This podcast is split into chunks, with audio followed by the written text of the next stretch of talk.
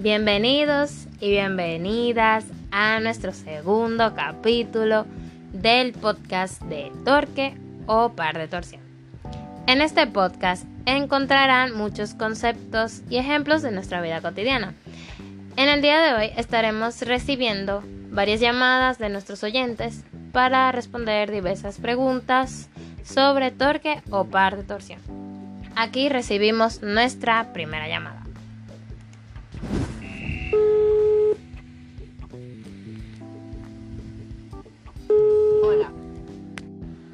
Hola, muchas gracias por haberme invitado al podcast del día de hoy. A nosotros nos pone feliz que estés aquí con nosotros y puedas aclarar tus dudas. Bien, ¿cuál es tu pregunta acerca del tema de hoy? De acuerdo.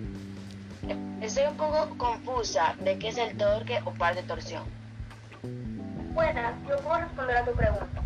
Bueno, para que puedas entender este concepto de una manera simple y concreta, el par de torsión es una magnitud semejante a una fuerza en el sistema mecánico rotacional. Esta es la fuerza aplicada a un cuerpo, una distancia perpendicular a un eje, para que se genere en él una rotación alrededor del mismo. Es el efecto giratorio que produce una fuerza aplicada a un cuerpo provisto a un Perfecto. Pero, ¿dónde aplicamos el par de torsión en nuestro día a día? En cuanto al par de torsión, la aplicamos cuando escurrimos la ropa al, abrir un frasco y en otro caso sería cuando desroncas un bombillo.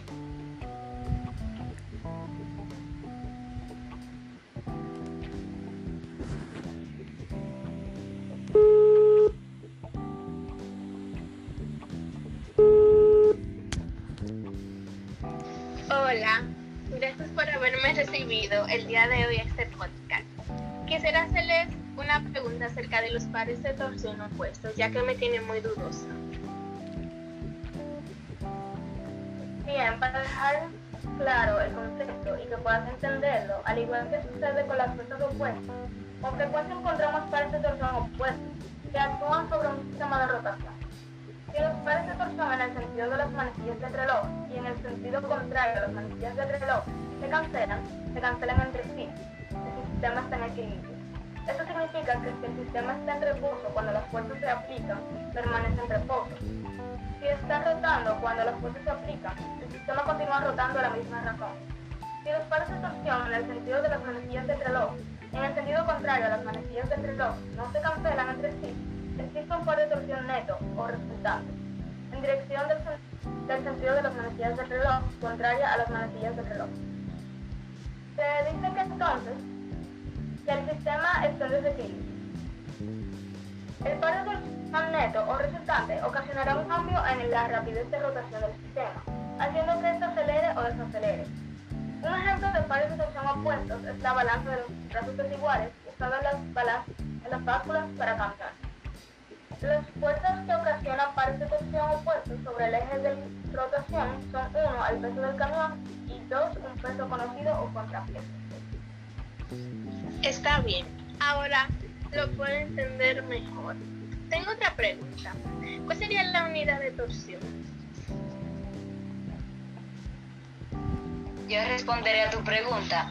Bueno, la unidad de medida del momento de la torsión resulta resulta del producto de una unidad de fuerza por una unidad de distancia. En concreto, en el Sistema Internacional de Unidades se utiliza el Newton metro, cuyo símbolo es N por M.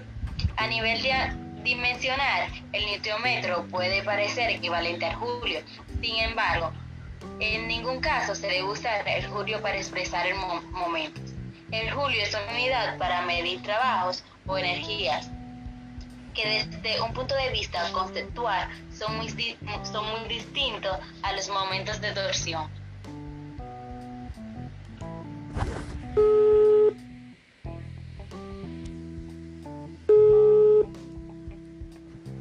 Muy buenas, gracias por haberme invitado a su podcast el día de hoy. Tengo algunas preguntas sobre el par de torsión. Bienvenida. Adelante, puedes hacer tus preguntas. Muchas gracias. Quisiera saber, ¿cómo se hace un torque? Cuando se aplica una fuerza en algún punto de un cuerpo rígido, dicho cuerpo tiende a realizar un movimiento de rotación en torno a algún eje.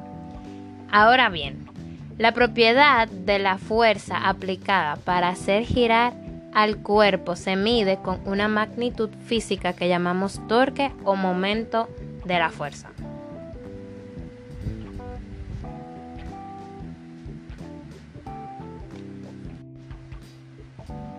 De acuerdo, pero tengo otra pregunta sobre qué es el momento de torsión.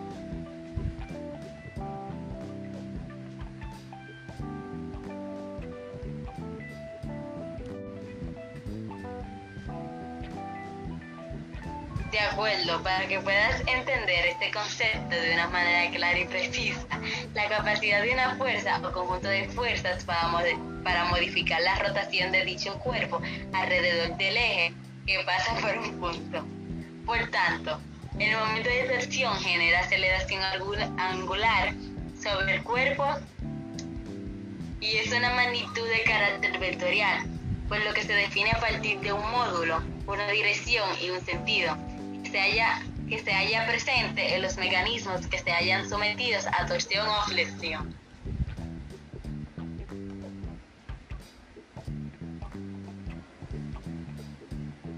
Y para finalizar nuestro podcast, aquí les dejamos algunos ejemplos de la vida cotidiana en donde podemos apreciar el par de torsión. Cuando cerramos una puerta, al cerrarla cerca de la cerradura, se nos hace muy fácil debido a la extensión del brazo del momento, la cual es mayor que si cerramos la puerta cerca de las bisagras. Al hacerlo de esta forma, se debe aplicar una fuerza mayor a la anterior. Otros ejemplos serían fijar un objeto con, alambre, las herramientas de apretar, la torsión gástrica, una enfermedad en donde el intestino de los animales gira y, y produce un estrangulamiento de las venas y arterias que los circundan o cuando una persona prende un tornillo con una llave. Bueno, esto ha sido todo por el día de hoy. Espero que hayan aprendido un poco más acerca del toque de torsión. Gracias por escuchar.